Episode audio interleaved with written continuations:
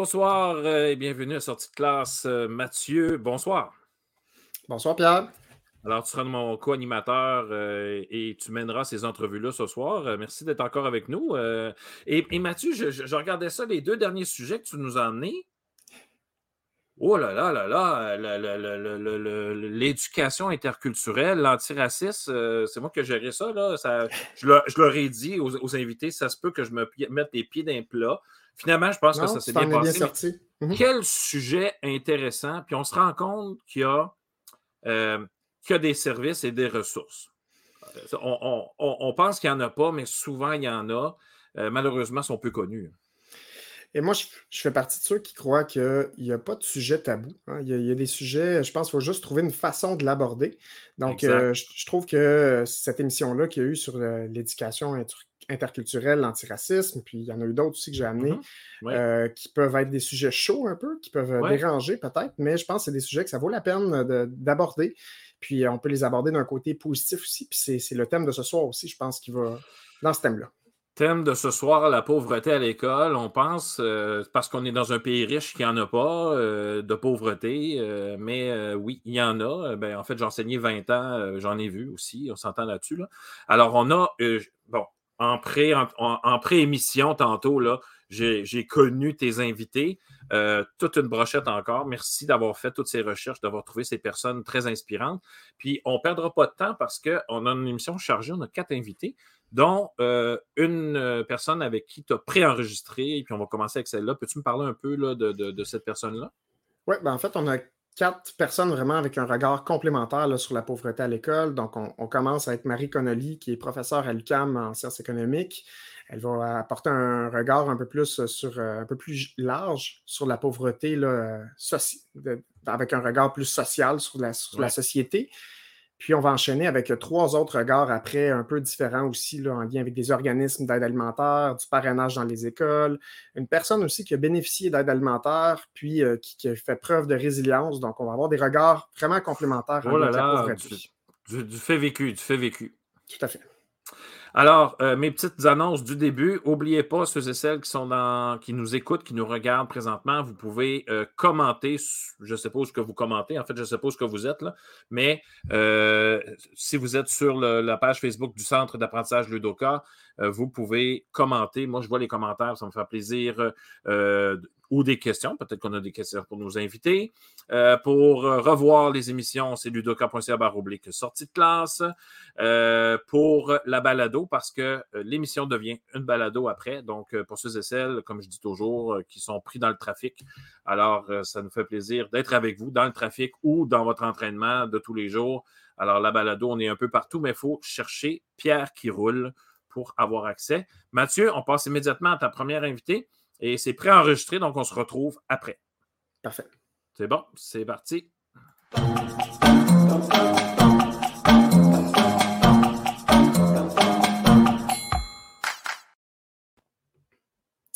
Bonjour Marie Connolly. Bonjour. Vous allez bien? Oui. Bienvenue à l'émission Sortie de classe. Ça fait plaisir.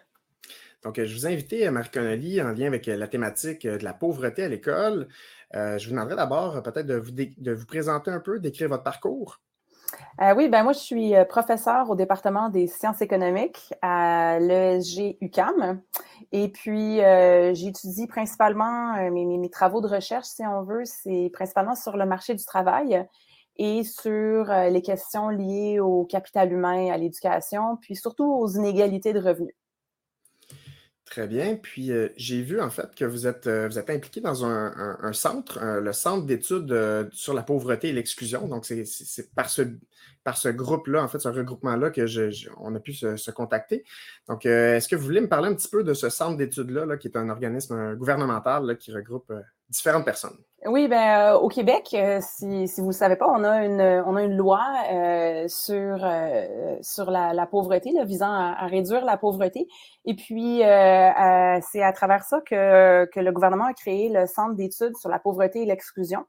Et depuis, depuis deux ans environ, je suis sur le, comité de direction. Puis le, le, but du centre, c'est d'observer ce qui se passe au Québec en termes de, pauvreté et d'exclusion, à chaque année, on produit un, état de la situation, donc qui présente certaines statistiques sur comment le Québec va en termes de pauvreté. Et puis aussi certaines études, on, prépare certaines études sur différents sujets touchant à, la pauvreté et l'exclusion. Euh, la plus récente en date, on, a produit un avis euh, portant sur les préjugés euh, face aux personnes vivant en situation de, pauvreté. Très bien. Donc, et là, vous êtes, il y a quand même une, équipe, hein, Il y a des chercheurs, il y a. oui, c'est ça. C'est affilié au ministère, au MTES, ministère du travail, de l'emploi et de la solidarité sociale, les lettres changent un peu. Euh, euh, là, on a, on, a, on a, le thé. Euh, et, euh, et oui, donc il y a une équipe euh, qui vient du, du ministère. puis le, le, reste de l'équipe, il y a sur le comité de direction, il y a des chercheurs universitaires. Puis il y a aussi des gens du milieu qui travaillent dans des dans des organismes, donc par exemple des organismes communautaires ou ou plutôt on va dire euh, genre en santé sociale ou des choses comme ça. D'accord. Et j'ai pu voir un petit peu dans vos travaux, l'enfouillant un petit peu dans, vos publications et tout ça, que vous intéressez aux, écarts qu'on observe entre euh, les, enfants selon leur milieu économique. Est-ce que vous voulez m'en parler un petit peu? Oui, c'est ça. Ben, je pense qu'un des, des, un des phénomènes ou une des, euh, des, situations les, les, plus marquantes qu'on peut observer, c'est euh, les inégalités en termes de, de milieu socio-économique. Euh, puis ça, ce qu'on peut observer, c'est quasiment dans n'importe quel indicateur euh, qu'on peut imaginer. Euh, si on regarde les différences entre personnes qui viennent de milieux socio-économiques défavorisés versus favorisés ou versus au milieu de, de, de la distribution, si on veut, ben on observe qu'il y a des différences.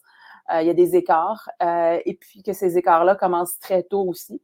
Là, vu qu'on parle d'école, euh, j'ai, je peux vous parler, par exemple, d'écarts qu'on observe dès la maternelle, mais en fait, ça, c'est on peut, on peut observer même, même avant dans la petite enfance, même à la naissance. Qu'est-ce qu'on voit? On voit que en termes de, de développement tant cognitif que non cognitif, donc les compétences sociales, la maturité affective, des choses comme ça, les euh, enfants qui viennent de milieux plus défavorisés euh, performent moins bien ou euh, ont des mesures plus faibles par rapport à ces mesures de développement. Et ça, quand on observe ces écarts-là, est-ce que ces écarts-là ont tendance à se réduire? Est-ce que ça se poursuit dans le parcours scolaire? Généralement, les, les écarts qu'on observe vont en grandissant.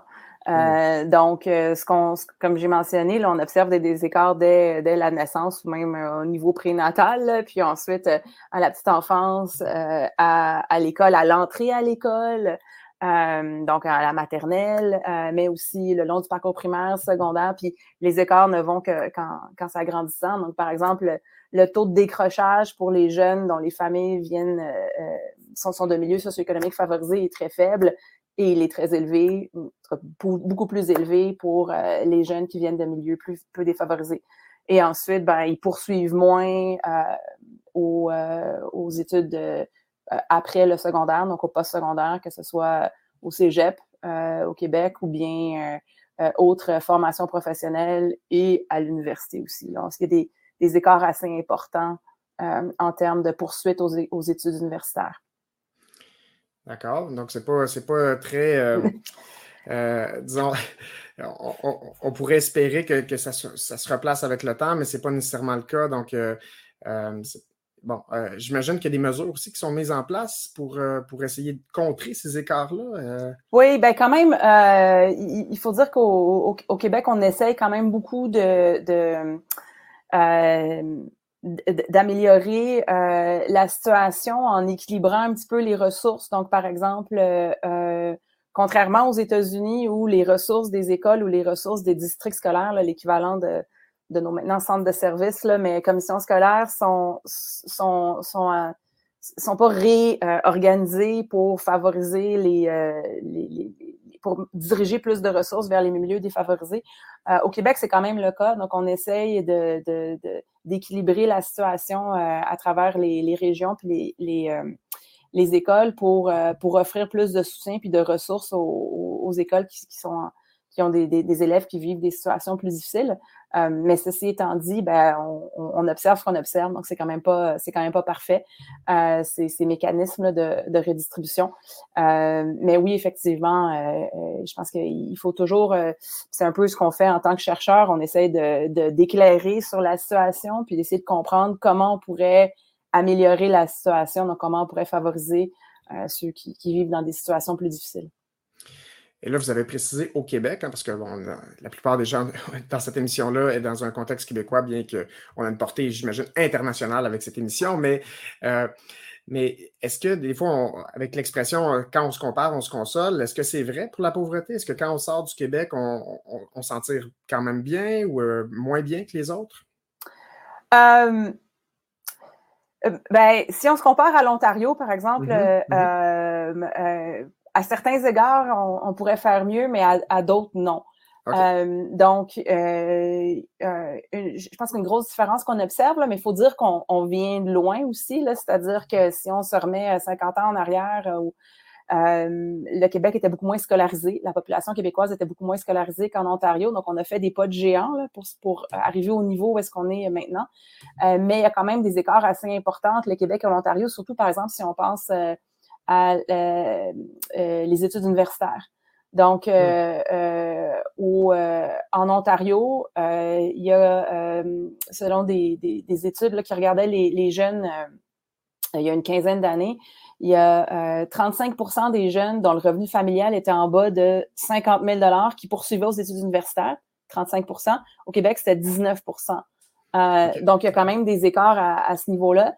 Et de plus, quand on demandait aux jeunes qui n'étaient pas euh, à l'université, euh, est-ce que vous pensez y aller un jour, euh, là, les pourcentages étaient renversés, c'est-à-dire qu'il y avait beaucoup plus de jeunes Québécois qui disaient non, je veux même pas y aller, comparativement aux Ontariens. Donc, il y a comme un, des moins grandes ambitions en termes d'études universitaires. Je comprends, je comprends. D'accord je voulais vous amener peut-être sur le terrain de l'indice de défavorisation dans les écoles. Parce que c'est quelque chose que dans le milieu, on, va, entendre parler Ah oui, mais moi, je suis dans une école défavorisée si tu es 8 ou ah, non, moi, ça va, je suis favorisé. Donc, c'est des indices de 1 à 10. Puis là, en allant fouiller un petit peu sur le site du ministère, on trouve que euh, ce sont des, rangs déciles, justement, de 1 à 10. Puis que ben, ça. Euh, c'est selon les écoles sont classées selon, euh, selon cet indice de défavorisation-là. Puis, euh, il est écrit là, que ces écoles accueillent respectivement, euh, plus, en fait, un, très grand nombre d'élèves, puis on dit 30% du réseau d'effectifs publics, autant au primaire qu'au secondaire. Là, c'est 705 écoles primaires, 199 écoles secondaires. Donc, on pourrait interpréter cette statistique-là en disant qu'il y a 30% des gens au Québec, des, des, enfants dans les écoles au Québec qui vivent sur un, avec un grand seuil de pauvreté, mais, mais ce n'est pas tout à fait comme ça qu'il faut l'interpréter. Donc, est-ce que vous voulez un petit peu euh, nous dire quelle interprétation on devrait faire de cette statistique? Oui. Bien, euh, l'indice de défavorisation, euh, il, est, calculé en prenant trois indicateurs de, de mémoire parce qu'il faut fouiller dans les dans les dans la documentation du ministère effectivement. puis, mais grosso modo, ce que le calcul qui est fait, c'est qu'on va regarder pour chaque école, on va regarder le territoire d'où viennent les jeunes qui sont qui sont euh, qui vont à cette école-là. Euh, et on va regarder euh, le niveau de scolarité des parents, le, niveau d'emploi, est-ce que les gens ont un emploi? et l'autre mesure, je suis plus 100% sûre, mais on va regarder trois mesures de, de ce type-là pour le territoire de l'école. On va les, les, agréger, puis en fait, après ça, on va, on va classer les écoles selon ces mesures-là. Et puis, on, on, les sépare en 10 groupes égaux. Euh, c'est ce qu'on appelle des déciles. Donc, euh, les écoles qui sont euh, qui ont les, les, qui ont les parents les plus scolarisés avec le plus d'emplois, ben eux vont être dans. Ah, je pense que c'est famille monoparentale. Donc, les gens qui ont qui sont qui ont le moins de famille monoparentale, qui ont le plus de niveau de scolarité, puis le plus d'emplois, eux vont être dans le groupe le plus favorisé. Puis ainsi de suite, on va descendre un. Mm-hmm. Puis ensuite, on ben on, descend, on monte, on monte vers le de, de 1 à 10. Euh, et puis, euh, puis on attribue donc la cote 1 à 10 à chaque école de cette façon-là. Euh, mais ce faisant, euh, euh, puis ensuite, on va dire que les écoles sont, sont les plus défavorisées, c'est les cotes 8, 9, 10. Mais vu qu'on a séparé la totalité des écoles en 10 groupes égaux, ben 8, 9, 10, c'est 30, 30 euh, des, euh, des écoles. Euh, et donc, ben, et, donc des, des, des, jeunes là, qui sont dans ces écoles-là. Mais il faut faire attention quand même parce que ça, ça, ça s'applique au territoire de l'école, donc à l'école, mais dans les territoires ne sont pas homogènes, c'est-à-dire que c'est mm-hmm. pas tout le monde dans le territoire, tous les ménages qui sont dans la même situation. Donc, même dans un, un milieu qui a été classé neuf, on va dire, ben, ça se peut qu'il y ait euh, des, des, jeunes qui soient euh, dans des familles dans lesquelles il y a les deux parents, que les deux parents travaillent, puis qu'ils ont des, des diplômes universitaires. Euh, donc, ils ne sont pas nécessairement en situation de pauvreté, même si euh, ils sont dans un territoire d'une école qui va être dite euh, défavorisée. Et inversement aussi, ça se peut qu'il y ait des jeunes qui vivent des situations difficiles avec des, des parents qui qui travaillent pas, qui n'ont pas d'emploi, dans des dans des milieux qui sont dits plus favorisés. donc, il faut faire attention déjà à ça.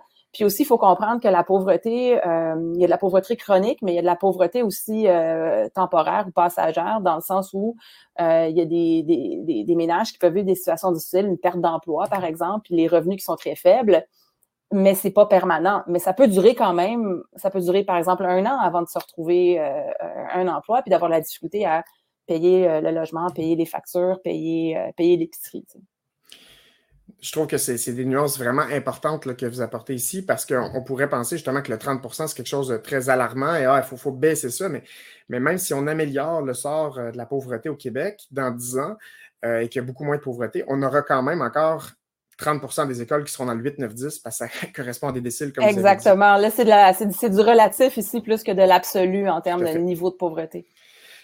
Euh, je terminerai avec une question peut-être pour euh, parce que là, vous avez, vous avez dit qu'il euh, y a des écarts qu'on observe très tôt entre les enfants là, selon leur milieu socio-économique. Vous avez dit aussi que ça peut se poursuivre selon dans les études, pas, les écarts en fait même s'agrandissent. Mais là, on, pourrait même penser que ça va se perpétuer d'une génération à l'autre si, si on ne règle pas le problème. Donc, c'est quoi la clé pour s'en sortir selon vous? Là? Ah, si on connaissait toutes les clés, on, les appliquerait avant. Mais, euh, mais effectivement, c'est vrai ce que vous dites. Euh, c'est d'ailleurs euh, au, cœur de mes travaux de recherche, de regarder les transmissions intergénérationnelles, euh, donc d'une génération à l'autre. Puis ça, c'est assez préoccupant parce que euh, le fait qu'il y ait des gens qui, qui, qui soient qui, qui, qui, un certain niveau de pauvreté, ça, ça va arriver, mais le fait d'y être voué seulement parce que tu né dans un milieu qui était euh, à, à revenu modeste, ça, ça c'est moins, moins agréable. Puis il y a une question d'équité, il y a une question de justice sociale, si on veut. Mm-hmm. euh, puis la clé pour s'en sortir, ben moi, je dirais que c'est l'éducation. Euh, parce que euh, parce qu'en ayant euh, des en ayant plus d'éducation, euh, les gens se développent plus leur potentiel et sont capables d'aller chercher des meilleurs emplois, qui vont faire en sorte qu'ils vont avoir des meilleurs revenus. Puis c'est pas juste l'emploi, le revenu, mais c'est aussi la satisfaction, le bien-être qui va avec euh, ces choses-là, la meilleure fonctionnalité dans, dans, la vie. Puis je pense que l'éducation, c'est vraiment important.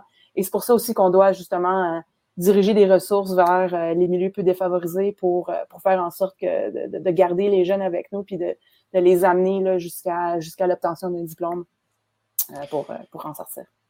Ben, merci beaucoup, euh, Mme Connelly, pour euh, toutes ces, nuances, ces explications-là. Donc, ça sera fort utile pour le, reste de l'émission sur la pauvreté à l'école.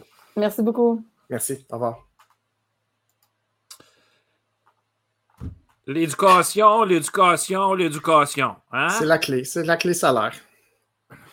Puis qu'on soit d'accord ou pas avec Grégory, il a ramené le sujet. non, mais il a ramené le sujet sur le. On n'en parle pas sinon.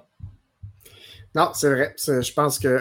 À part nous, là. À part nous. À part nous, euh, la seule émission web euh, dédiée à l'éducation, hein, comme Sur la planète. Sur la planète. Donc, euh, non, c'est ça. Je pense qu'il faut en parler. Il faut parler de toutes les facettes aussi de l'éducation. Donc, je pense que c'est un. Il n'y a pas de tabou, comme je disais. Non, c'est ça. Puis moi, j'ai travaillé dans les deux. Donc, dans une école qui était défavorisée avec un indice de défavorisation assez élevé. Et dans une école de s'il y avait eu des indices de favorisation, on aurait été dans le top. Mais euh, ça ne veut pas dire non plus que parce qu'une école est dans un milieu favorisé, qu'il n'y a pas de pauvreté. Ça, il faut faire attention à ça. Hein. Euh, les gens oublient ça peut-être, mais j'ai des. Il a fallu des fois euh, fournir des bottes puis des, des, pantalons de, neige là, à certains enfants. Il ne faut juste pas oublier ce bout-là. Comme elle l'expliquait, dans le fond, c'est une région, hein, c'est une région géographique. Donc, euh, dans la région, euh, ça serait faux de croire que c'est homogène, puis tout le monde a les mêmes, les mêmes capacités financières et tout ça. donc, euh, exact. puis dans une école, c'est ça, quand, on se compare, on, va en trouver des, plus aisés puis des plus défavorisés, c'est sûr. Mathieu, on continue euh, avec tes invités. Aujourd'hui, j'ai quasiment envie de mettre juste inspiration, encore une fois, parce que ça va être très inspirant euh, de, les rencontrer. Et euh, ben écoute, on, continue tout de suite avec tes invités, avec une, une invitée après ceci. À tantôt. Oui.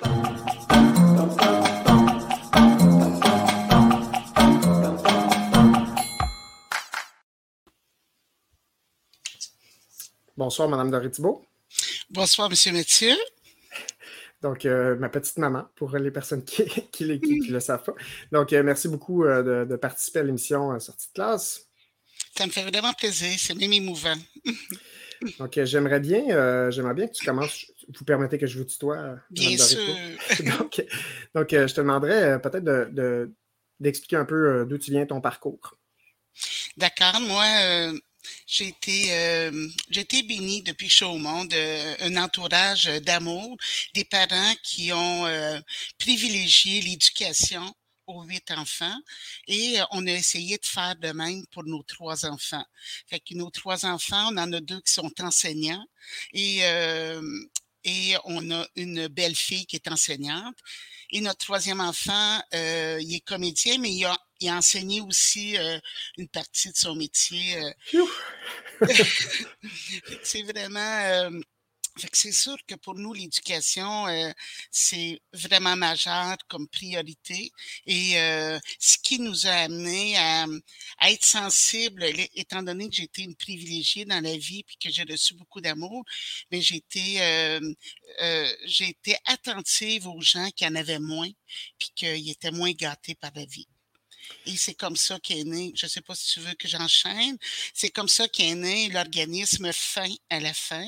Depuis 28 ans, euh, ben, il y a 28 ans, j'ai été touchée par euh, le, un événement qui s'est passé à l'école de, des enfants.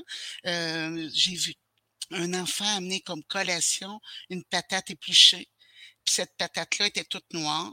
Puis moi, mes enfants, ce matin-là, étaient partis avec un fruit, un légume, un fromage. Puis cet ami-là avait juste une patate épluchée noire comme mmh. collation. Moi, c'est venu bouleverser ma vie.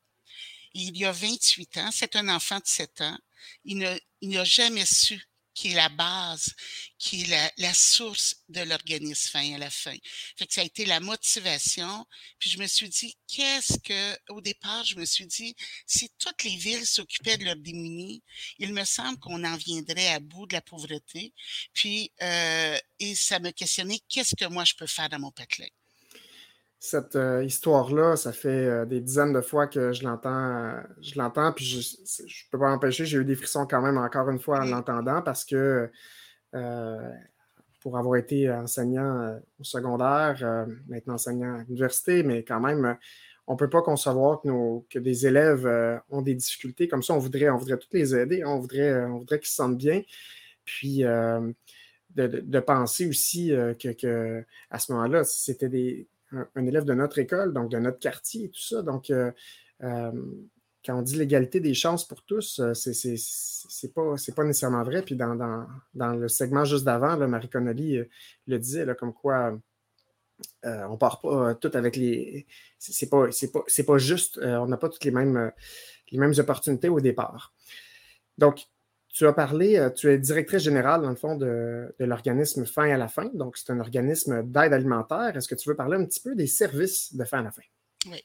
Fin à la fin, euh, on, ben, nous, on s'assure que la clientèle, euh, c'est la région, la clientèle des personnes vulnérables de la région de la Naudière. On s'assure qu'ils reçoivent le plus possible une saine alimentation. Parce qu'on sait puis surtout encore maintenant avec le coût élevé des aliments, le coût euh, qui de, tout, tout, coûte cher, l'essence et tout, euh, c'est difficile de bien nourrir la famille. Puis ce que les familles font, eux autres, ils vont tenter de d'économiser sur certaines, tu sais, même économiser sur l'épicerie pour être capable de payer leur compte d'hydro bien. Fait que nous, fin à la fin, on s'assure, on a un dépannage alimentaire toutes les semaines. On vient en aide. Euh, L'an passé, on a donné 8150 dépannages alimentaires. C'est une grande aventure avec près de 70 bénévoles, des gens qui se démènent. Mais on a tous euh, le cœur à la mission. C'est ça qui est mmh. beau. Et, euh, et on s'assure de pas doubler le service. Si euh, on constate un besoin, puis qu'on est capable de le référer, à un autre organisme existant, mais on va le faire. Mais on va leur donner la main pour être capable de faire, euh, euh, de les soutenir. Puis, euh, et concernant l'éducation, pour nous, c'est super important. Quand c'est un étudiant une étudiante qui se présente, qui a une famille ou pas, puis qui a besoin d'aide alimentaire, on va déplacer les rendez-vous, on va accommoder la famille, on va payer des frais de garde, on va payer les effets scolaires, on va euh, euh, fournir des bottes euh, parce que les enfants manquent de bottes ou de vêtements d'hiver. On, s'appelle fin à la fin trois petits points. Les trois petits points englobent beaucoup. Mmh. Et là, vous avez même des projets dans les écoles pour cet organisme-là. Oui, depuis qu'on existe, euh, depuis euh, au moins 26 ans, on est jumelé avec des écoles parce que pour nous, on a une grande priorité, c'est de préparer la génération de demain. faut que ces jeunes-là que demain, ils vont être peut-être les prochains députés, ministres, chefs d'entreprise. faut qu'ils soient sensibles euh, à ces, aux gens qui sont moins gâtés par la vie. Fait que on se fait un devoir. Tantôt, il va y avoir euh, des invités qui vont aller un petit peu plus en détail, mais c'est vraiment, vraiment important, important euh, les projets qu'on a avec les écoles pour être capable, oui, on va faire des conférences dans les écoles, mais on implique les jeunes, les étudiants des écoles pour les marquer au fer rouge. Il faut qu'ils soient sensibles à un ami qui, euh, qu'il y a une sandwich au ketchup pour le, repas. Il faut qu'il soit sensible, on l'a vu, on l'a constaté. Euh, il faut qu'il soit sensible à ce qui arrive, peut-être la voisine d'à côté, euh, quelqu'un euh, de leur entourage, parce que la pauvreté aujourd'hui, en 2022, c'est surnois. Ça paraît pas toujours. On peut avoir des beaux vêtements, une belle voiture, une belle maison, mais rien dans le frigo. C'est ça qui est surnois de nos jours. Puis, euh, je, sais que tu ne te vantes jamais de ces réalisations-là, mais tu portes cet organisme-là depuis, euh, le tout début. Puis, vous avez eu aussi beaucoup de reconnaissances. Hein. Euh, je sais que vous avez eu des reconnaissances par Centraide, une médaille de l'Assemblée nationale. Donc, c'est un organisme, en fait, qui, a eu, des retombées et qui rayonne, en fait, dans toute la communauté. On est un organisme qui rayonne. On a été euh, beaucoup choyés par les reconnaissances.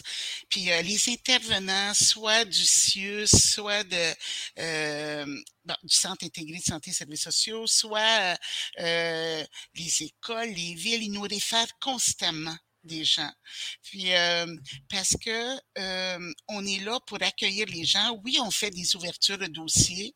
Euh, on fait entre autres, une, on fait des ouvertures de dossiers. Puis c'est pas n'importe qui qui peut fréquenter l'organisme. Mais ce qu'on est très fiers aussi, c'est nos levées de fonds. On est mmh toujours jumelé à un artiste. Puis l'an dernier, on a fait une levée de fonds sans artiste, seulement avec les réseaux sociaux puis nos contacts. Puis euh, on est allé chercher quand même au-delà de 183 000 dollars pour. Euh, c'est aidant énormément pour qu'on puisse euh, encore mieux accomplir notre mission, puis être capable les trois petits points qui englobent plus que de la nourriture là, mais c'est important pour nous là. Mais euh, tu sais, on est, on essaie d'être présent d'abord pour notre mission première qui est la nourriture. Aussi, on essaie en temps normal, pas en temps de pandémie, parce que la pandémie a fait bien du tard, on a dû tout se réorganiser comme ben tout le monde. Mais euh, on a des ateliers de, pour essayer de euh, comment manger à petit prix, comment gérer le budget, comment, comment, comment. Fait que essayer. Donc, c'est de l'éducation aux adultes. c'est pas, pas, dans les écoles, mais aux adultes. Et on fait venir des gens pour que les bénéficiaires puissent terminer leur secondaire 5, puissent, fait qu'on fait venir euh, des professionnels, venir leur parler, qu'est-ce que ça prend pour euh, retourner ces bancs d'école. Si j'ai une petite famille, comment je vais faire vivre ma famille? Euh, c'est vraiment important parce que on est une clientèle. On a 59% de nos familles aidées qui sont des parents, qui ont des enfants. De ces familles-là, on en a 60% que c'est des monoparentales. Mmh. Fait que c'est une grande partie tantôt, Madame euh, euh, Connolly. Euh, Madame Marie, là, euh, dans l'entrevue qui précédait, l'a vraiment mentionné, tu sais, quand c'est un indice, souvent, ça ne veut pas dire que toutes les familles monoparentales vivent la pauvreté, mais c'est beaucoup plus difficile, bien sûr. Il y a un proverbe qui dit que ventre affamé n'a pas d'oreille. Donc, comme quoi c'est une difficulté pour euh, les élèves, en fait, qui n'ont pas bien mangé, comment ils peuvent bien se concentrer à l'école, comment... Donc ça, on aura l'occasion tout à l'heure d'en parler aussi avec euh, Mme Saint-Jean. Euh, mais peut-être dernière question, quand je vois Pierre arriver, ça veut dire que ça achève. Mais, pas de pression. Là. Petite, question, la question qui tue, hein, pour faire, mmh. on veut imiter un peu, tout le monde en parle. Donc, la question qui tue serait quelle est ta plus belle réalisation en lien avec toutes ces années-là, 28 euh, ans avec des projets. Quelle est ta plus belle réalisation euh, en lien avec l'organisme Faire à la fin? Moi, il n'y a rien de plus beau et de plus grand de voir quelqu'un qui s'en sort, puis qui revient avec son diplôme de secondaire 5. Hum. Puis ils nous disent qu'une partie de ma réussite, mais je vous la dois parce que vous m'avez nourri, puis vous avez nourri ma famille pendant que je retournais aux études. Puis moi, il n'y a rien, tu sais, nous, là, on déroulerait un tapis rouge. Mmh. Quand euh, quelqu'un peu importe l'âge, retourne sur les bancs d'école. Il n'y a rien qu'on ne peut pas faire pour ces gens-là. Dans la dernière année, on a procuré des ordinateurs à des familles. On, on a payé des uniformes. On, a, on, on paye des, euh, des, collations santé, il y a des écoles qui c'est plus particulier. Puis, mmh et, euh, mais ça, là, c'est euh, au-delà de tous les prix, les hommages et les reconnaissances, c'est euh, c'est ce qui est le plus grand, je pense. Madame, Madame Doré Thibault, si vous me permettez, je, je, je, parlais avec des collègues cette semaine, puis je disais que la différence entre nous et les médecins, c'est que les médecins, eux autres, quand ils, vont, faire une opération, ils vont voir immédiatement le résultat. habituellement, ça fonctionne, là, on s'entend, on y va positivement. Là, bon, bon, le patient se remet de son infarctus, puis bon, euh, il se lève, c'est parti. Nous, en éducation, on ne voit pas le résultat tout de suite. moi, j'enseignais en cinquième année, sixième année. Et c'est des années plus tard qu'on voit l'effet enseignant ou l'impact qu'on peut avoir. J'imagine que c'est la même chose pour vous quand même. Euh, sur le fait, quand vous donnez un panier, quand vous donnez de la nourriture, euh, oui, ça va, euh, mais en même temps, à long c'est, j'ai envie de dire, c'est malheureusement à long terme qu'on voit le résultat parce que, tu sais, on aimerait le voir plus rapidement. Trouvez-vous ça difficile? Comme Mme Marie disait tantôt, il y a deux types. Il y a des gens qui sont de passage dans nos vies. Mmh. Puis il y en a d'autres que la problématique, si c'est un joueur, comme si le conjoint ou la conjointe, c'est un joueur ou une dépendance ou, tout autre, c'est un petit peu plus long. Fait que oui, c'est difficile.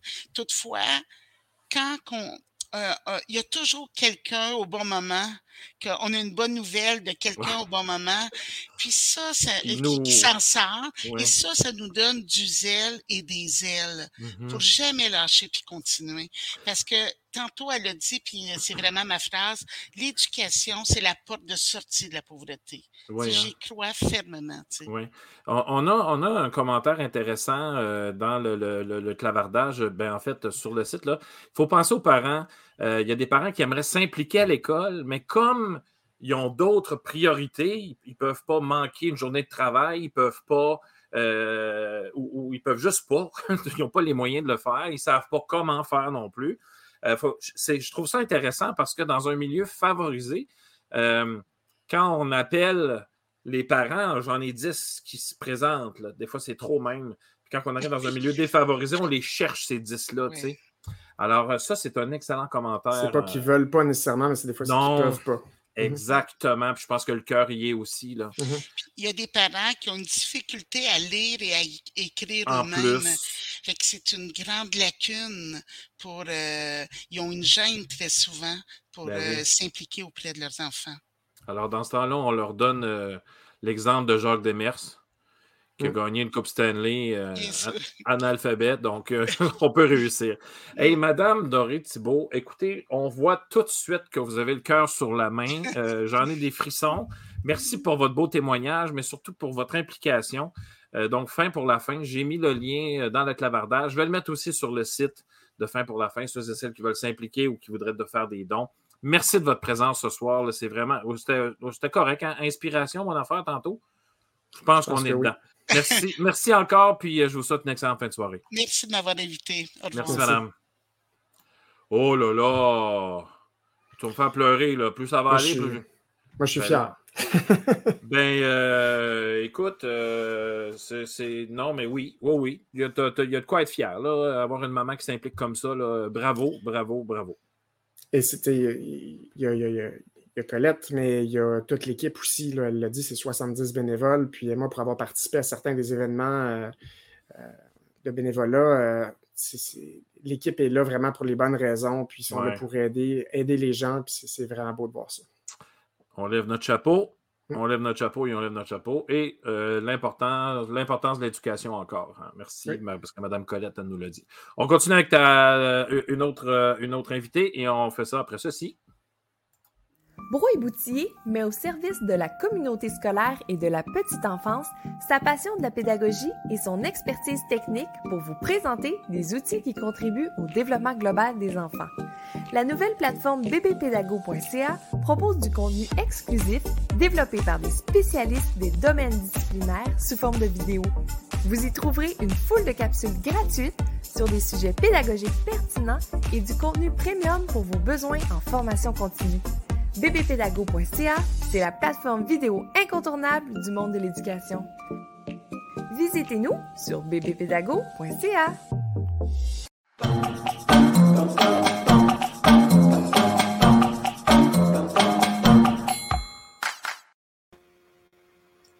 Bonsoir, Madame Saint-Jean.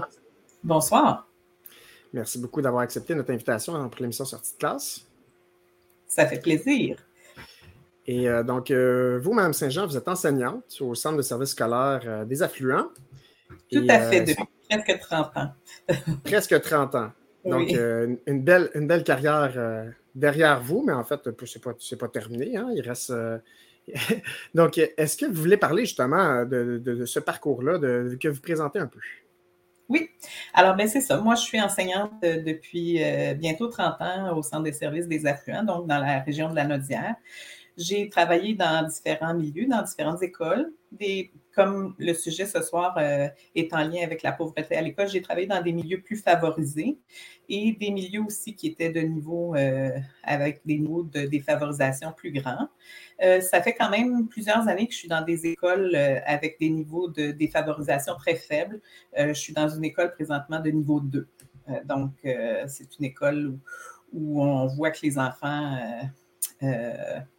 ont un indice de défavorisation moins, moins présent. Comme le disait tantôt euh, Madame Marie, euh, je c'est pas parce qu'on est dans une école favorisée qu'on ne rencontre pas des élèves qui ont des besoins ou qui vivent de la pauvreté.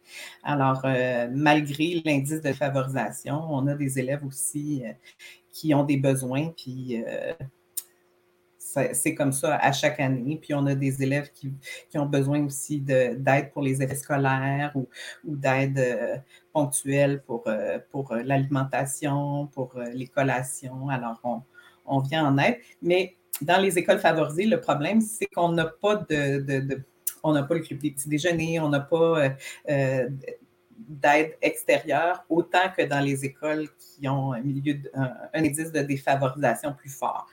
c'est souvent plus difficile de venir en aide à, ces petits cocos-là qui, euh, qui ont des besoins parce qu'on n'a pas les ressources. Parce que les mesures, oui, les ressources sont pas là.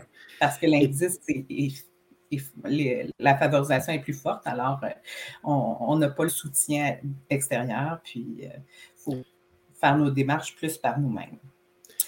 Et là, pour les écoles qui sont jugées favorisées, est-ce qu'il y a un travail quand même, même si, comme vous avez dit, oui, il peut en avoir quand même des petits cocos qui sont, dans des, sont issus dans des, milieux défavorisés, mais, mais, pour ceux, disons, qui ont cette chance-là, qui n'ont qui ont pas de problème financier, est-ce que est qu'il y a quelque chose qui peut être fait quand même auprès de ces élèves-là, de sensibilité par rapport à d'autres qui sont moins chanceux qu'eux, disons? Oui, bien, en fait, moi, depuis plus de 20 ans, je m'implique avec mes élèves euh, ou avec des organismes pour, euh, pour venir en aide à des, euh, des, familles défavorisées. Moi, je pense que c'est de cette façon-là que j'ai décidé de, de, venir ben, de, d'aider ces enfants-là à ouvrir leur cœur, à s'ouvrir à l'autre. puis, ça, forme les adultes de demain, un peu comme disait Colette tantôt. j'essaie d'aider de, à former des, les adultes de demain pour qu'ils soient euh, ouverts euh, à, ceux qui les entourent, puis qu'ils soient disponibles pour euh, apporter l'aide ou pour qu'ils s'impliquent aussi dans les organismes communautaires, puis tout ça. Moi, j'ai eu le déclic au début de ma carrière, en fait, je m'en allais à l'école un matin, puis il y avait des témoignages à la radio de gens, c'était un peu avant la période de Noël, c'est des gens euh, qui témoignaient à la radio, puis c'est des gens dans le besoin qui faisaient des témoignages. Puis, euh, je suis arrivée à l'école, je, pleurais dans ma voiture. je me suis dit, ça se peut pas. Il faut que je fasse quelque chose pour venir en aide à ces gens-là. Et c'est à partir de ce moment-là que j'ai décidé de m'impliquer, d'impliquer mes, mes, élèves, mes classes, pas juste ma classe personnelle, mais j'implique toute l'école euh, de, quelle façon, de quelle façon faites ça concrètement avec les élèves? Euh, ben, de plusieurs façons. Je suis, euh, j'ai travaillé avec plusieurs organismes depuis presque bientôt 20 ans. Je suis plus associée avec Fin à la fin, justement, avec l'organisme de Colette. on, on, va faire différentes activités avec, euh, avec les élèves pour, euh, pour les impliquer, pour les conscientiser euh, à, la différence, pour, les, conscientiser aussi à la pauvreté autour d'eux. Alors, il y a, on fait des collectes de denrées pour la guignolée.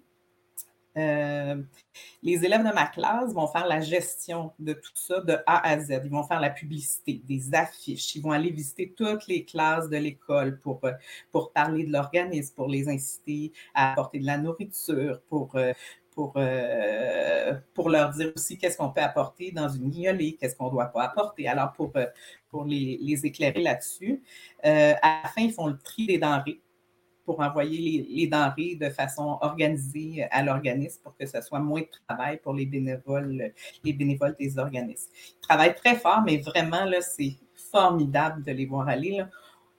ils font un travail de grand. Puis moi, je suis avec des élèves de quatrième année depuis plusieurs années. Je l'ai même fait, même fait avec des élèves de troisième un bout de temps. J'étais en troisième année, puis ils réussissaient à très bien euh, organiser tout ça au travers de l'école. Vraiment, c'est impressionnant ce qu'ils peuvent faire. Ils peuvent soulever des montagnes.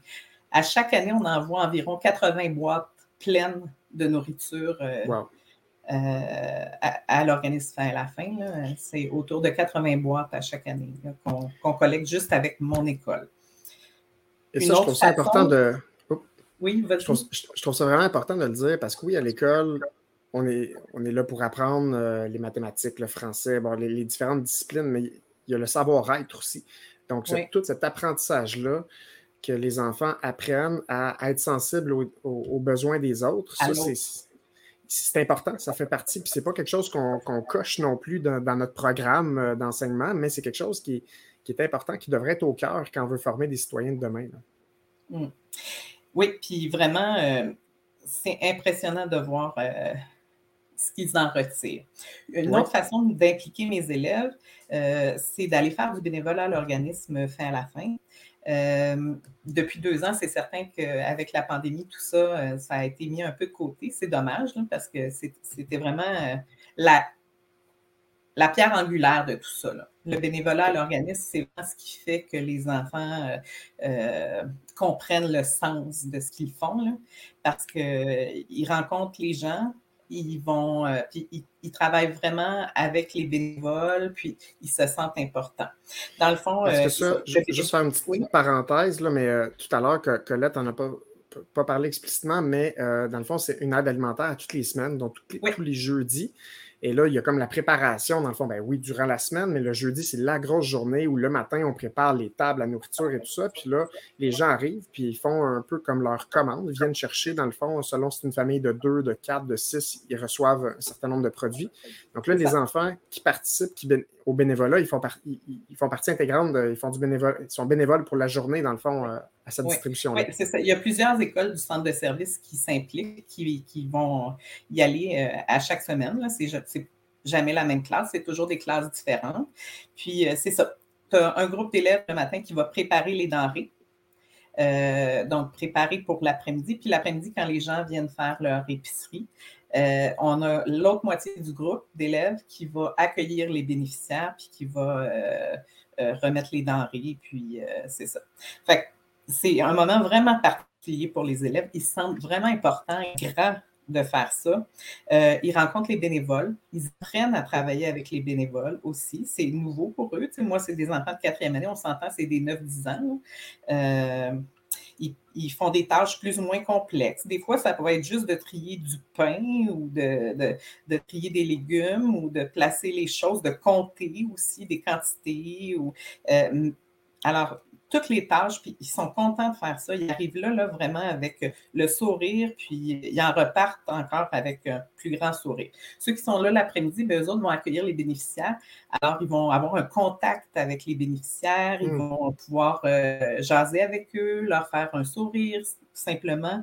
Euh, mais ils sont tous transportés par ce qu'ils viennent de vivre. quand on revient, quand on les ramène, parce que les parents nous accompagnent aussi lors de cette journée-là, euh, quand ils reviennent dans les voitures vers l'école, ils ont grandi de quelques centimètres, euh, ils, sont, sont droits, ils sont fiers, ils sont tout excités de ce qu'ils ont vécu, puis ils veulent retourner euh, la semaine suivante. C'est impossible parce qu'il y a d'autres classes qui y vont, mais ils, voudraient retourner à toutes les semaines pour faire ça. Est-ce qu'il y en a, c'est arrivé dans votre carrière, qu'il y en a qui euh, quelques années après, sont venus vous en reparler, qui se rappelaient de ces événements-là, puis ça les a marqués? Oui, souvent, souvent. Puis même euh, des, euh, des, parents ont poursuivi leur implication auprès de, des organismes, de l'organisme à la fin, entre autres, bien après leur venue avec nous, les parents accompagnaient les enfants. Et bien après notre venue à l'organisme, les parents se sont impliqués. Il y a même des parents qui ont été sur le conseil d'administration par la suite. Alors, euh, oui, ça, a un impact beaucoup plus grand que ce qu'on pense. Puis même au secondaire, les enfants retournent faire du bénévolat et souvent vont recontacter euh, pour retourner au même endroit. C'est super. moi, je, vous félicite d'embarquer les, les élèves. Pierre, on voyait les commentaires tantôt que tu partageais. les élèves sont capables de faire des grandes choses. Il faut, faut, faut, les prendre pour acquis, en fait, euh, qui sont capables de faire des grandes choses, puis leur donner l'opportunité, en fait, de, qui ne voient pas ça comme une corvée, d'aller trier des légumes ah et tout ça, mais de, une façon d'aller aider les gens. Mais, mais, Madame Saint-Jean, vous avez compris, en fait, là, plein d'affaires. en tout cas, moi, tu sais, parce que euh, Mathieu l'a dit, malheureusement, on ne peut pas mettre un résultat sur l'implication que ces jeunes-là font. Mm. Tu sais, ça ne fait pas partie du bulletin. Malheureusement, non, il n'y a pas de note là-dessus. Puis souvent, les parents vont dire Ouais, mais là, mon enfant a de la difficulté en maths. Ouais, mais il a tellement le cœur sur la main, il aide tout le monde. Puis si on ne le voit pas, ça ne se met pas sur le bulletin, malheureusement. Et là, je, vous, le dis, j'ai des frissons depuis tantôt, ça n'a juste même pas de bon sens. Là, vous avez impliqué toute l'école, mais c'est quoi cette affaire-là d'impliquer tout le monde? Ça, c'est pas juste. mais, vous savez, ça change aussi la dynamique du groupe. Hein.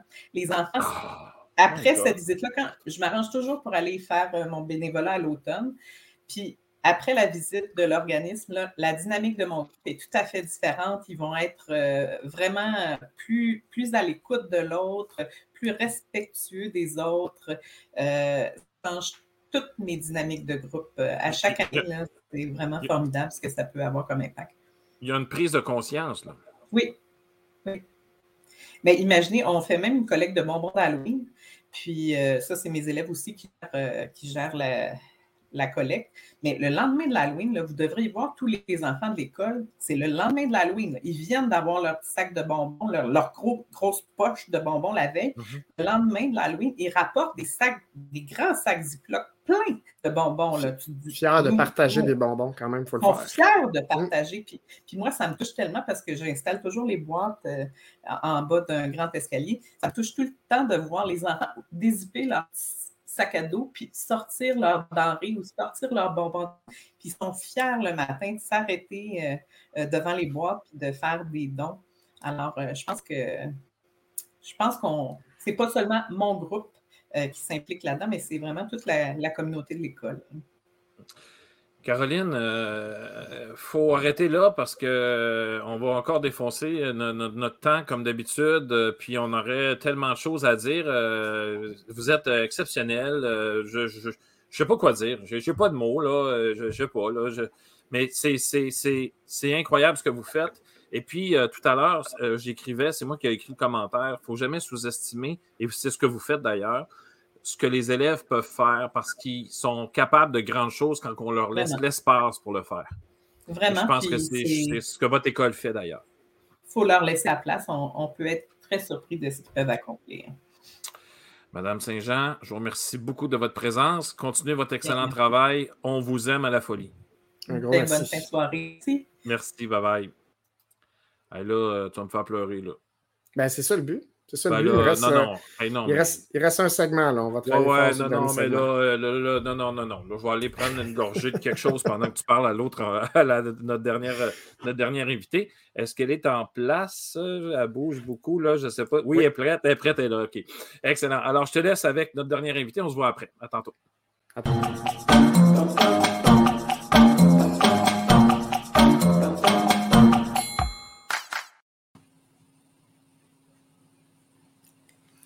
Bonsoir, Madame Ménard.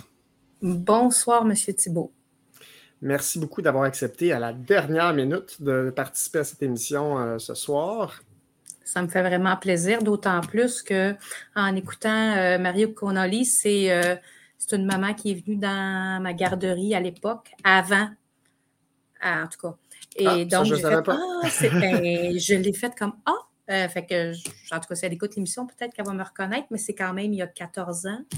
Puis, euh, bon, Colette que je connais, puis euh, Madame Saint-Jean, parce que je suis mm-hmm. sur les comités, moi aussi, euh, d'école. Donc, c'est ça, le monde est petit. Et là, vous, vous arrivez, vous arrivez avec un regard, je trouve, qui est vraiment complémentaire par rapport aux, aux invités précédentes. vous, vous êtes une maman de quatre enfants. Oui. Et vous, Avez, vous avez été bénéficiaire de fin à la fin. oui. Donc, vous avez bénéficié d'aide alimentaire. Oui tout à fait. Puis euh, de différents services alimentaires aussi, mais euh, donc fin à la fin. Différents services parce que je fais aussi des cuisines. Je faisais les cuisines collectives. Tu sais, là, je vais parler au passé, euh, présent, c'est que je suis dans cette transition-là. fin à la fin, je n'y vais plus là, du tout. J'ai pas. Mais effectivement, moi, c'est en fait, j'ai j'ai pas c'est basculé, tu sais, c'est que j'ai connu les deux côtés. J'aurais, j'aurais jamais pensé euh, me retrouver euh, dans l'obligation d'être, pas dans l'obligation, c'est un choix, mais d'être bénéficiaire. Mais euh, tu sais, la première fois où que il faut piler sur son orgueil, tu sais, c'est suite à une séparation. Puis, bien, des fois, ça se passe bien, les séparations, puis des fois, ça se passe moins bien. Fait que dans mon cas, c'était pas super. Donc, euh, tu sais, le 18, le 18 janvier 2014, quand je suis partie avec mes quatre enfants dans une ressource d'hébergement, ben c'est sûr que c'était un choix que j'ai fait, mais veux, veux pas, ça fragilise aussi. Tu sais, moi, je m'étais retirée du travail pour être à la maison, m'occuper des enfants. Quoique je travaillais beaucoup, j'avais une compagnie, garderie je faisais comme plein, louer un chalet. Bref, on avait quand même pour trois quarts de millions d'actifs et je me suis retrouvée avec une dette de 100 000 parce que mes choix de vie ont fait que les comptes étaient, n'étaient, les biens n'étaient pas à mon nom, mais les comptes, oui. Donc, bref, ces choix de vie-là ont fait que, tu sais, la pauvreté, là, c'est multifactoriel. Oui, on peut provenir d'un milieu, mais c'est pas nécessairement visible. Puis même encore aujourd'hui, s'il y en a qui me voient, ils vont dire Ah, Je ne le savais pas. Parce que j'ai toujours. C'est pas que j'en ai honte. C'est pas ça. Mais mes enfants, je leur ai. Tu sais, ah, maman, où t'as acheté ça? Où t'as acheté ça? Ben, à l'épicerie. Tu sais, ah, c'est cool. La prochaine fois, quand tu iras, tu achèteras ça. Mais tu sais, eux autres, ils ne savent pas. Pour X, Y, cette raison, il n'y a pas de pension alimentaire qui rentre. Puis je ne veux rien enlever là. Mais euh, pour X, je dis bien pour X, Y, Z raison. OK? Donc, euh, euh, eux autres, ils ne savent pas avec quoi on doit jongler, mais moi, c'était vraiment pour moi, c'est important que ça ne paraisse pas. Mm-hmm. Par contre, je suis allée chercher les ressources. Je me suis mobilisée. Mais ça a été très dur au début, puis ils étaient tout petits. Là, ils sont grands maintenant, puis ça, tu sais, puis j'ai fait, tu sais, Colette, elle parlait d'un retour à l'école, tu sais, à, à 48 ans, je suis retournée à l'école. Et là, maintenant, je suis, attends, non, à 47, parce que là-dedans, il y a eu une année, j'ai été opérée, en tout cas, un arrêt COVID, parce que là, quand tu as toutes les os à la maison, tu ne peux pas faire les tiens. Mais tu sais, quand j'ai recommencé l'école, c'est en 2018, et là, je suis finissante. Ben, j'ai appris qu'aujourd'hui, vous terminez votre technique. Ben, vendredi, en fait. ben, euh, oui, mon dernier examen aujourd'hui, mais officiellement, la technique, elle se finit vendredi. Mais moi, mon dernier examen, il est fait. je suis quand même là vendredi, mais en fait, je commence à travailler. Euh, euh, vous êtes un exemple de résilience. Là. Moi, c'est ce que je, ce que je comprends. C'est qu'il y a eu un événement qui a, qui a, fait que votre vie a basculé. Ça a vraiment basculé. Vous avez été chercher de l'aide à ce moment-là. J'ai tout perdu, euh, mes réels, tout, tout, tout, tout. tout. je me suis retrouvée avec rien. Donc, euh, et une dette d'honneur dans ma tête que je me suis dit, non, c'est pas vrai que je la rembourserai pas. C'est facile. Tu sais, ça, oui, pourquoi tu fais pas faillite? Non, je ne peux pas. S'il y a des dettes comme ça, c'est des dettes d'honneur, donc qui m'appartenaient pas juste à, tu sais, en tout cas, mais que je fais comme, ça fait partie de ce que j'ai à vivre. Et là, j'ai euh, tantôt, euh, justement, Mme Connolly, au début, parlait de euh, pauvreté qui peut être plus passagère. Donc, vous, ça a été ça, dans le fond. Là, vous vous êtes relevé les manches, vous avez dit, il n'est pas question que je reste dans cette situation-là. J'ai quatre enfants. J'ai quatre enfants, j'ai pas d'accès au crédit, j'ai rien, là. J'ai rien. Puis s'il n'y a pas de pension alimentaire, j'ai rien. Donc, euh, c'est ça. Oui, je suis allée, il y a eu ça, mais ça a été très difficile, tu sais, d'aller demander, parce que quand c'est toi qui en donnes, moi, je suis, je suis quelqu'un qui a toujours aidé, puis même, c'est drôle parce que j'écoutais tantôt les témoignages, puis c'est même arrivé pendant que j'étais euh, dans la situation où, tu sais, je calcule mes portions, là, mmh. mais je sais qu'il y a des voisins, des anciens voisins qui, eux aussi, puis leurs enfants viennent, ils n'ont pas mangé, ils viennent pour jouer, mais ça m'est arrivé de donner ma portion pour que les enfants mangent. Puis jamais, jamais, en fait, puis je ne voulais pas dire à mes enfants, arrêtez d'inviter le monde parce qu'on est généreux, mais sais, c'est ça aussi quand on ne veut pas que ça paraisse, mais jusqu'à quel point c'est bon, ça, c'est une autre histoire. Mais moi, c'était vraiment, c'est l'orgueil hein, qui fait que non, il n'est pas question que personne sache que je vais là, puis que je vais là. Il y a des ressources que j'utilise que c'est tout le monde qui a accès. Puis c'est là où je pense que c'est important, la force du communautaire, les cuisines collectives, là. On dit, ah ben oui, c'est pour les pauvres. Non, c'est une, une, manière de vivre, tu sais, je veux dire, on réduit les coûts, euh, en tout cas, moi, j'y crois à ça beaucoup dans la force du communautaire, puis je me dirige là-dedans. De toute façon, c'est comme une extension. Ouais. Votre technique est en travail social? en travail social, exactement. Puis là, je commence comme chargée de projet lundi pour les boîtes à lunch. Wow. Qui est un peu, oui, c'est ça. C'est un programme qui est pour le centre, mais moi, là, un peu comme les petits déjeuners du Québec, j'aimerais ça l'étendre un peu partout. C'est-à-dire, il me semble que chaque ville devrait avoir son programme de boîte à lunch.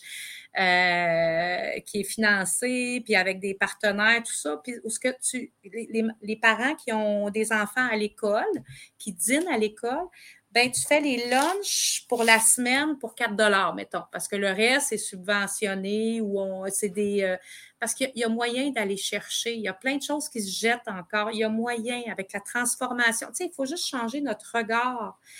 Tu sais, la pauvreté, je trouve qu'on c'est un gros préjugé, mais c'est pas écrit dans notre front qu'on est pauvre. Puis, il y a beaucoup de désinstitutionnalisation, tu sais, dans le sens où en santé mentale, on régularise la personne après être livrée à elle-même.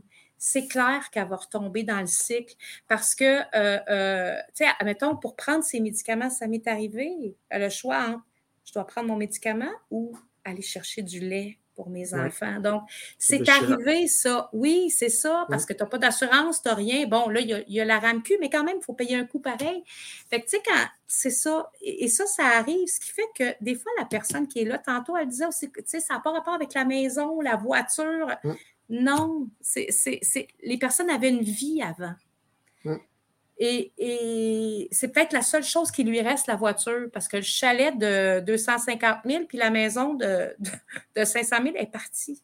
Mais il reste juste la petite voiture, là, c'est ça qui reste. Fait que, tu sais, c'est, c'est, c'est ça. On- on- la pauvreté, c'est multifactoriel, en fait. Mais je trouve ça tellement beau, votre témoignage. Je vous remercie là, de- de- d'en parler aussi avec autant de, autant de candeur. là, mais. Il y a Mme Saint-Jean avant qui, qui- qui disait justement que euh, il y a des, élèves en fait, qui sont marqués euh, par, Oui. euh, en étant sensibilisés jeunes, Oui, qui sont marqués et veulent le faire. Puis vous, vous êtes un exemple de résilience incroyable parce que puis- vous avez bénéficié, puis là, vous redonnez au suivant. Je Euh, redonne, mais en fait, à tout, tout le temps, parce que mes enfants, quand ils venaient, je, je- on s'implique parce que je veux qu'ils, tu sais, la nuit des sans-abri, tout ça, eux, là, quand il y a quelque chose, parce que comme où est-ce que j'ai fait mon stage, c'est de la distribution alimentaire, ça donne comme ça. J'ai été jumelée dans un. Il faut croire que l'alimentaire, moi, ça me suit. C'est l'histoire de ma vie, là, autant dans, dans, dans tous les aspects. Mais euh, ils viennent, puis ma fille, ma fille qui avait six ans, après avoir assisté à la nuit des sans-abri, c'était l'hiver, une butte de neige dehors, tout ça, c'est l'hiver, avec, et, et elle a décidé de mettre un- un- de la nourriture sur le banc de neige avec une couverture Mm. puis une pancarte, que c'était pour, la- le sans-abri qui allait passer là, dans sa tête d'enfant, mais je fais comme, OK, c'est ça que je suis en train de transmettre. C'est sûr que le sans-abri ne viendra pas se coucher sur le banc de neige, puis l'assiette qui est là, mais ça a un impact. Donc, euh, oui, il faut le transmettre, ça. C'est- Puis, je pense que c'est tout le monde, on, a- on est tous interreliés. On a tous notre part de responsabilité dans cette problématique sociale-là, parce que c'est une problématique sociale et euh, c'est pas individuel. On dit, ah oui, ben lui, c'est parce qu'il veut pas aller travailler. Oui, mais il y en a qui ne pourraient pas. Quand j'étais en séparation avec les quatre enfants petits, avec des suivis médicaux particuliers, tout ça, euh, ça coûtait de l'argent aller travailler. Je sais, je travaillais pour une ville. J'étais. Et ça me coûtait de l'argent parce qu'il fallait que je paye pour faire garder ma fille très malade à la maison. Donc, je payais pour aller travailler. Mais parce qu'il faut travailler, puis parce que là, c'est. Bon. Mais c'est ça. Donc, c'est pas. euh, c'est pas écrit dans notre front, puis je pense que défaire les préjugés face à ça, parce qu'il y en a encore, peut-être moins, mais il y en a encore. Puis la pauvreté, ça ne veut pas dire que la personne est sale ou ça ne veut pas dire misère nécessairement. Et oui, l'éducation, tu sais, c'est tellement important, c'est- tellement la base, tu sais, de, de, de ça. Et là, euh, je pense que là, on atteint, si je ne me trompe pas, là, nos statistiques présentement, non, mais je pense qu'on atteint comme 700 000 télé- téléspectateurs présentement. là, donc, euh, non, je, blague. Non? Mais, euh, mais je me dis, parmi toutes ces, ces personnes-là qui nous écoutent présentement, si vous aviez un message à donner aux personnes qui sont présentement en difficulté financière, En que fait, ça serait quoi? pas juste difficulté financière. Non, parce mais- que, puis en plus, je suis intervenante maintenant dans une maison d'hébergement. Je me disais que si jamais je pourrais le faire, mais bon, je- ça fait partie d'eux. Sais, des fois, on a peur. On a peur de quitter un environnement toxique pour X, Y, Z raison. Mais faites-le le pas, s'il vous plaît. Faites-le, dénoncez les situations. Puis si vous pensez que vous êtes toute seule chez vous, là, dire, ouais, c'est parce que je dois mal gérer mon budget, voyons comment ça se fait que les autres y arrivent, moi, j'y arrive pas. Bien, il y a des ressources. Puis si vous ne les connaissez pas, faites le 2-1-1. La- Et, et là, selon où vous êtes, ils vont vous, euh, ils vont vous acheminer parce que le, la, la force est dans l'union. Tu sais, seul, là, on va plus vite, mais ensemble, on va plus loin. Puis c'est ça Ouais. le communautaire. Fait qu'aujourd'hui, je suis là, euh, finissante, diplômée, technicienne en travail social, ben, grâce à du monde comme Colette. Parce que oui, ça a été tough en temps, il y a été des bouts là où ce que. Puis, elle me voyait avec mes gougounes arriver, mais c'est drôle, elle me disait As-tu des bottes? Oui, j'en avais, mais c'est parce que moi, j'étais une fille à gougoune dans le temps. Mais ça, ça fait partie aussi de la, distribution alimentaire, de voir, OK, es-tu la personne? Fait que moi, quand je fais la distribution alimentaire à l'intérieur de mon sac, je regarde, je vois son soulier, justement, je vais demander, oh non, c'est parce que j'ai une blessure. OK, mais tu sais, c'est, on devient, hein, on, c'est ça, c'est, c'est un tout, là. C'est service. pas juste au niveau de la nourriture, c'est ça. C'est mm-hmm. pas juste au niveau de la nourriture, mais c'est vrai que sans l'aide alimentaire, sincèrement, je ne sais pas comment j'aurais fait parce que le coût de logement, le coût, je ne sais pas comment j'y serais arrivée. Sincèrement, ça a été euh, majeur, l'économie que j'ai faite, puis les cuisines collectives aussi, à travers les maisons de la famille, comme parents-enfants, une IATOX. C'est des ressources. Vous oui, mais ça tasse pour les, les, les, personnes en désintoxication. Non, non. Tous parents qui ont un enfant de 5 ans ou moins peuvent aller cuisiner. On n'a pas besoin d'être dans une problématique de, consommation sont là pour l'éducation, tout ça, l'éducation populaire. donc, euh, ça part d'ici où il faut enlever la barrière, le préjugé. Voyons, je vais avoir l'air de quoi? Accepter de l'aide quand on en avait besoin. Puis... Exactement. Mm. C'est une passe. Ça peut durer un an, cinq ans. il y a, oui, à la pauvreté chronique, mais ça peut, c'est une passe. Puis à partir du moment où on accepte que oui, c'est un pas en arrière, mais pour rebondir plus loin parce que c'est sûr que c'est clair que c'était ça dans mon cas. Je suis partie de trois quarts à moins 100 000. C'est un repas en arrière. Mais aujourd'hui, je vais être autonome, je vais, tu sais, je vais, puis je vais être de l'autre bord de la clôture, puis là, je, peux aider les gens, tu sais. Donc, pour moi, c'est ça. Mais je n'y serais pas arrivée seule. Je n'y serais pas arrivée seule. Et ça, c'est important que les gens l'entendent, disent oh oui, parce que je suis une personne orgueilleuse, débrouillarde, et moi, je n'ai pas besoin de personne dans la vie c'est ça. Mais quand on accepte ça, ben les choses viennent et tout. Puis moi, je redonne tellement aussi, tellement, tellement, tellement. Fait que je suis rendue comme quelqu'un des choses à donner. Oui, attends, je connais peut-être quelqu'un. Plus, je connais tellement d'organismes. Fait que je, je redonne. Pierre, est-ce qu'on a réussi à t'avoir là? Non, non, je, je, je, non, non, vous ne ferez pas pleurer à soir, là, mais, mais, mais, mais je, trouve, je trouve ça très touchant, Mme Ménard. Puis euh, moi, j'ai connu, j'ai connu une amie qui, qui roulait dans les sens 200 000 par année de, de, de, de salaire. Et euh, bon, il y a eu la santé mentale qui, qui est venue avec ça après ça. Puis, euh, on ne sait pas ce qui peut arriver. Et là, elle est descendue aux enfers. En tout cas, c'est quelque chose. Là, ça me touche beaucoup, votre témoignage. Euh, puis là, ce, qui me dérange, en fait, dans votre témoignage, faites attention à ce que je veux dire, rien de méchant, ce, qui vous dérange, ce qui me dérange, c'est que vous êtes allé chercher de l'aide, mais combien n'y vont pas? Et eh oui, puis c'est ça, parce que c'est la honte. C'est ça. Puis, je vous le dis, il faut piler sur son orgueil en temps, là. C'est pas quelque chose qu'on crie sur tous les toits. Fait que, tu sais, aujourd'hui, on va me voir, on va me reconnaître, je suis à l'aise, mais. Puis il y en a même qui disent, mais pourquoi? tu me l'as jamais dit? J'aurais. Non, non, c'est ça va au-delà de ça. On a. Hum. Tu sais, il ne nous reste plus rien. Hein? Je veux dire, tu es dans la rue avec tes hum. enfants.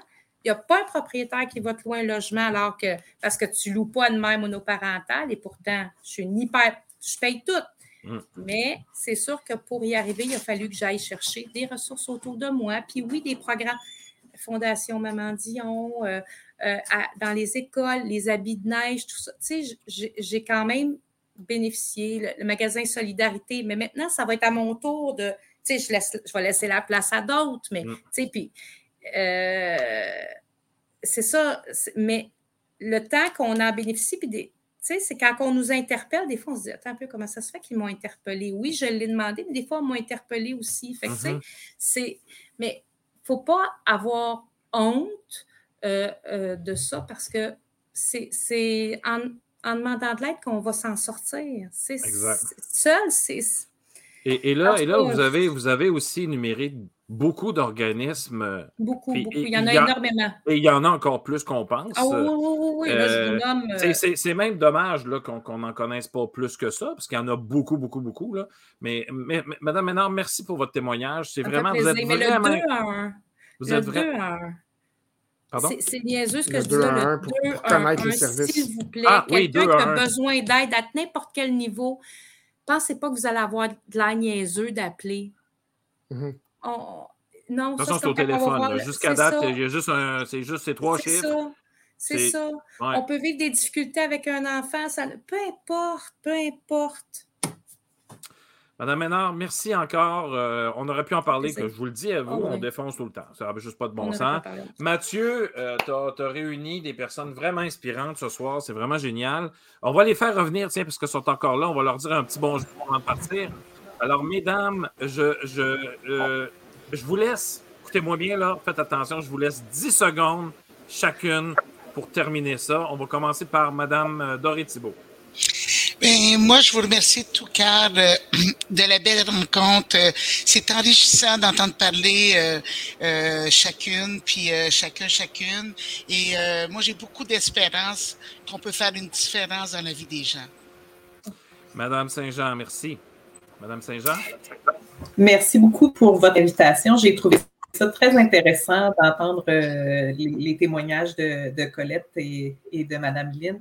Euh, je, pense que à la base, là, quand on travaille ensemble, comme euh, Madame Lynn dire, quand on va chercher de l'aide, quand on, on, regarde autour de nous, ben, il y a toujours moyen de, de se sortir de la pauvreté. Puis vous en êtes vraiment euh, l'inspiration. Vous allez donner de l'inspiration à beaucoup de gens euh, pour, euh, pour réussir à, à y arriver. Merci, Madame Saint-Jean. Madame Ménard, euh, 10 secondes. Oui, l'amour, ça fait pas mal.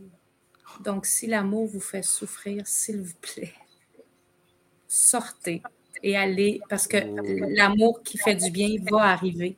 Vous avez Et beaucoup de je vous le messages dis que ça va arriver. Ménard. Je vous le dis que ça va arriver. Maintenant, j'ai plus juste quatre enfants, on est rendu avec sept, parce que, quand je vous dis que ça a évolué, tout Ouais, ça, ouais. mais l'amour, là, ça fait pas mal, autant les hommes que les femmes, s'il vous plaît. Ça, ça, ça sera un autre sujet, je pense, euh, Mathieu. Je te mets sur le dossier. Non, non, c'est blague, c'est blague. Mathieu, euh, quelques secondes. Oui, euh, ben, des fois, on peut penser que tout seul, on ne peut pas faire la différence. hein. On- Qu'est-ce qu'une personne, qu'est-ce qu'un individu peut faire, mais c'est pas vrai. On peut faire toute la différence. Puis on, on a de la preuve ici là, de trois personnes inspirantes qui, euh, chacune à leur façon, euh, font la différence. Donc, je pense qu'en en étant sensible à l'autre, euh, on peut y arriver. Puis en, en engageant les autres, en impliquant les autres à faire, à embarquer avec nous. Merci tout le monde. Je vous souhaite une excellente fin de soirée. Merci à ceux qui ont été avec nous, euh, qui, ont, fait des commentaires aussi. Gisela qui, fait des, qui, est une, euh, assidue euh, de sortie de classe. Merci beaucoup tout le monde. Puis je vous souhaite une excellente fin de soirée. Bye bye. Merci. Merci.